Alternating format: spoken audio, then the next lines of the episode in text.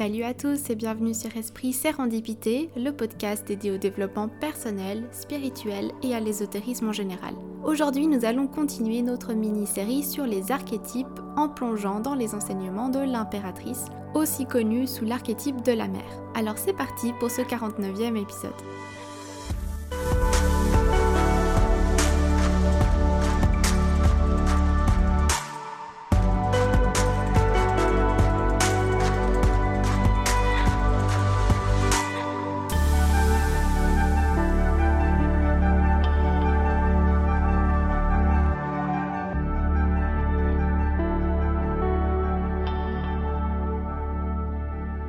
Bienvenue dans ce 49e épisode, j'espère que vous allez bien. Comme convenu dans le titre, aujourd'hui on se retrouve pour parler d'un nouvel archétype et cette fois c'est celui de la mère que l'on va découvrir. Alors je dis que c'est l'archétype de la mère parce que si vous ne connaissez pas le tarot, le caractère et les attributs de l'impératrice, ça ne vous dit rien. Pourtant, ce sont deux personnages qui sont identiques et représentent la même énergie. Alors, qui est l'impératrice? L'impératrice, c'est l'archétype féminin, l'archétype de la mère. Donc c'est une figure qui incarne la féminité, la beauté aussi, l'abondance, la fertilité, la créativité, la nature luxuriante. C'est une figure maternelle et elle incarne justement cet amour maternel. Dans les images et représentations de l'impératrice, cet archétype féminin elle est très souvent représentée assise confortablement sur un fauteuil ou un trône. Parfois on la voit enceinte, parfois non. Elle porte de longs habits confortables, comme par exemple une robe. Elle est entourée d'un paysage luxuriant, de forêts, de blé, euh, de rivières, de richesses de la terre. Dans tous les cas, ce qu'elle reflète et ce qu'elle dégage est lié à la richesse, la nature, la douceur et la sérénité. À l'opposé de cet archétype, on va retrouver l'archétype paternel, donc l'empereur, qui représente le père et qu'on verra prochainement. Donc l'archétype de la mère, la figure de l'impératrice, est une figure féminine forte et douce à la fois, comme c'est une impératrice, ça veut dire qu'on la retrouve en haut d'une pyramide hiérarchique. Elle va avoir un certain pouvoir quand même. On peut être mère et être dans une position élevée dans la hiérarchie. La combinaison des deux donne justement un management différent du management d'un homme. Cela va être très souvent un management très ouvert, attentif, qui passe parfois par le don et le sacrifice de soi pour le bien du groupe. La figure de l'impératrice a une vision plus communautaire et moins individualiste que l'empereur par exemple et que la figure masculine. Son instinct et sa douceur maternelle la pousseront à prôner la générosité, l'amour, l'harmonie et la paix, bien qu'elle puisse être aussi très dure. On va le voir dans les aspects de son ombre et ses côtés négatifs dans un petit moment. Comme je le disais, l'impératrice dans son terme et euh, son rôle sous-entend qu'elle a une place élevée dans la hiérarchie et donc que c'est une femme éduquée, instruite, influente et respectée. L'impératrice est l'archétype de la mère, le féminin, incarne donc l'intelligence, l'amour maternel, le savoir, l'intelligence, le calme, la sérénité, euh, l'abondance, la richesse, l'élégance ou encore le charme. Elle nous invite à faire preuve de discernement tout de même parce que même si on est douce et aimante, ça ne veut pas dire qu'on va se laisser faire et qu'on ne va rien dire. Il faut savoir être ferme parfois, intelligente, mettre en place une organisation, des procédures afin que tout se passe correctement. D'un côté plus psychologique, quand on regarde et on étudie l'archétype féminin de la mère ou de l'impératrice, on remarque quand même qu'il s'agit d'une femme avec un caractère tout de même viril et masculin, une femme décidée, déterminée et qui est capable d'initiative. Elle n'est pas seulement dans la passivité, mais aussi dans l'action. C'est en cela que c'est une impératrice. Son côté justement maternel, qui indique qu'elle peut donner la vie, nous enseigne l'importance de la patience, de la douceur et aussi de la créativité. Comme quand une idée germe en nous, il faut prendre le temps de la développer, parfois dans le silence, la couver presque, euh, l'entretenir, y travailler pour ensuite sortir un projet faisable. Au final, l'impératrice étant profondément liée au cycle de la nature, elle s'inspire fortement de celle-ci dans sa propre évolution.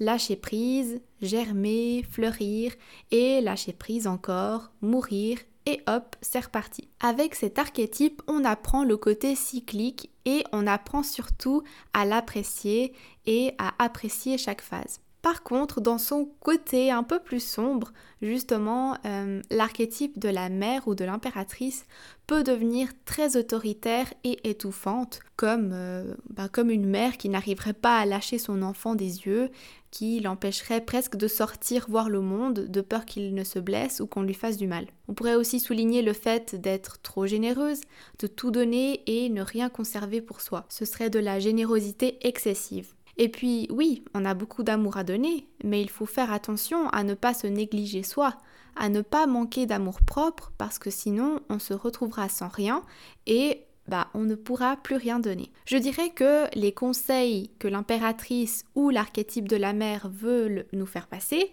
c'est avant tout d'être la source de son propre bonheur. L'impératrice n'attend pas de validation extérieure pour s'aimer ou pour se sentir utile et indispensable.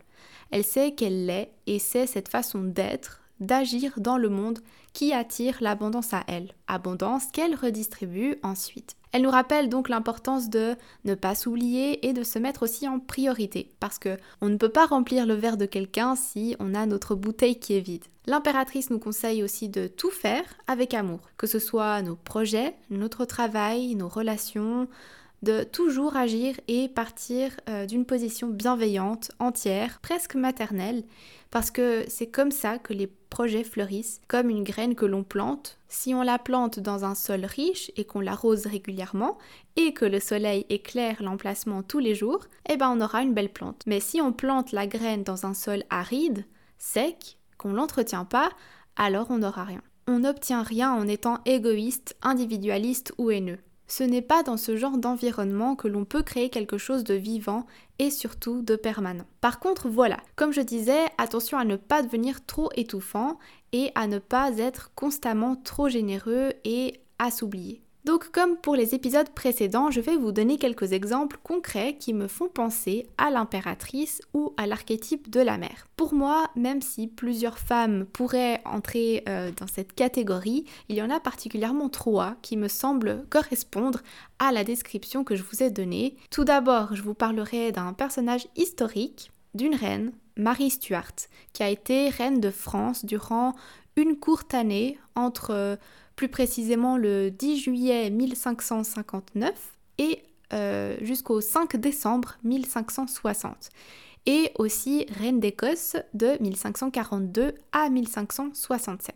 Elle gouvernait donc l'Écosse et la France en même temps. Alors pourquoi Marie Stuart me fait penser à l'impératrice? Alors c'est une personnalité historique qui me fascine particulièrement et que j'ai eu l'occasion de, lire en fait euh, plusieurs livres à son sujet. Et évidemment, j'ai regardé des films et séries à son sujet.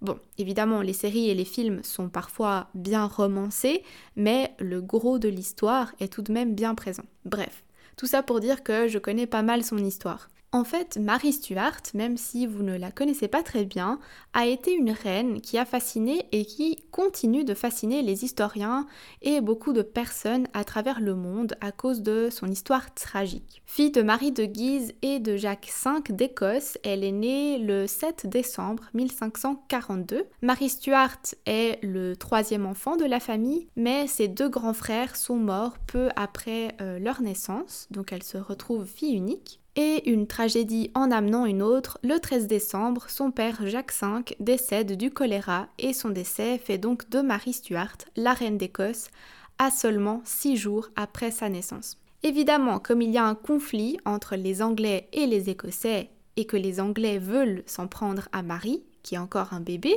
sa mère décide de la cacher dans un couvent pour sa sécurité. Mais même là-bas, on a réussi à faire entrer du poison euh, et à essayer de l'empoisonner.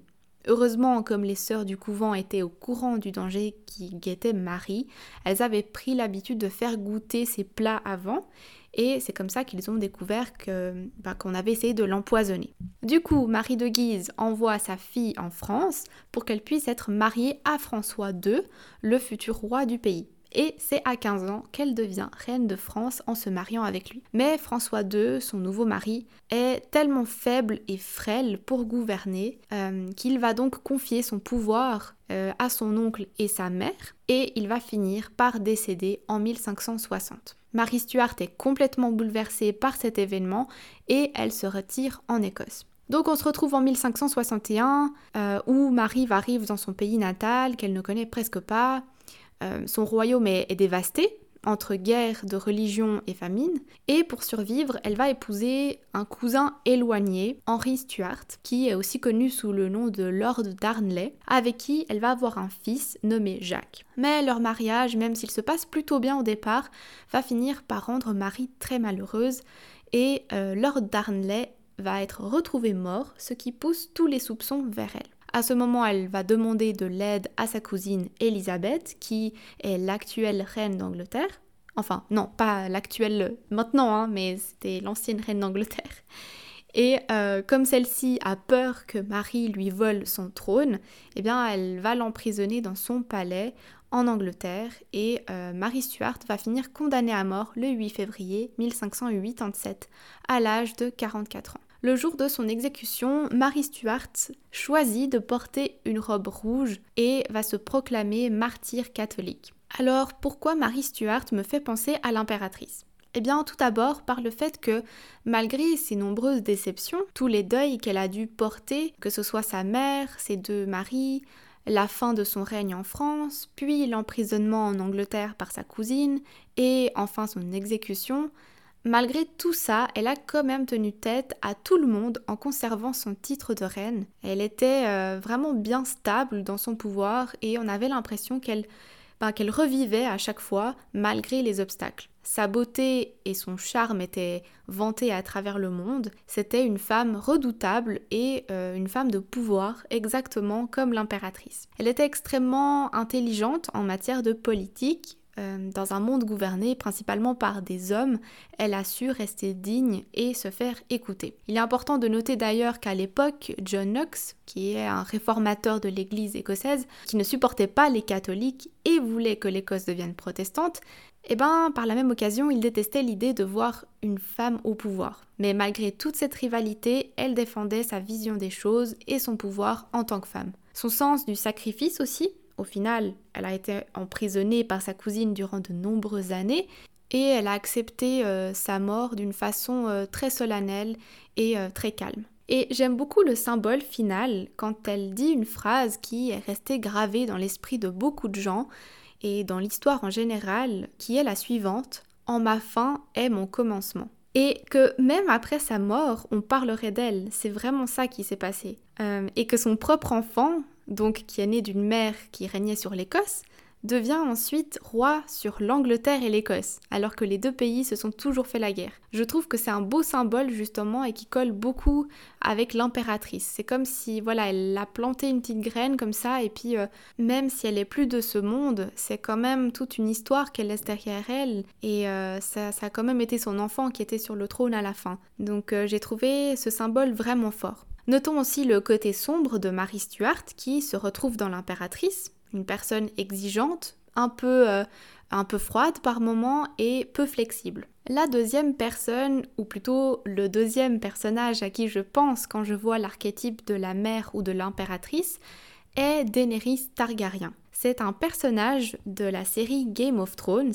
Et oui, euh, si vous n'avez pas vu la série non plus, euh, eh bien vous allez peut-être avoir un peu de mal à comprendre ce dont je veux parler. Mais vous inquiétez pas, je vais vous expliquer son caractère et vous allez comprendre. Donc Daenerys Targaryen, c'est l'une des personnages principales de cette série. Elle fait partie de la maison Targaryen. Et euh, pour résumer très rapidement, Game of Thrones, c'est une série qui tourne autour d'un trône de fer que tous les gens convoitent. Celui qui est sur le trône gouverne le royaume des sept couronnes. Et au départ, sur ce trône, euh, était le père de Daenerys. Malheureusement surnommé le roi fou, il a été détrôné et son règne a chuté, menant à une grande guerre. Sa fille, qui n'était même pas encore née à l'époque, a vécu en exil de nombreuses années avec son frère pour échapper aux éventuelles personnes mal intentionnées qui voudraient la tuer euh, pour qu'elle ne puisse jamais réclamer son trône. C'est marrant parce que jusqu'à jusqu'à ce moment-là, en fait, ça ressemble quand même beaucoup à l'histoire de Marie Stuart. Je viens de le remarquer. Bref, donc Daenerys va finir par revenir sur les terres du royaume des sept couronnes avec des hommes de confiance qui la protègent et un mariage va être arrangé et établi euh, pour qu'elle épouse en fait donc un seigneur d'Othraki. C'est comme ça qu'on appelle ce peuple, les Dothraki.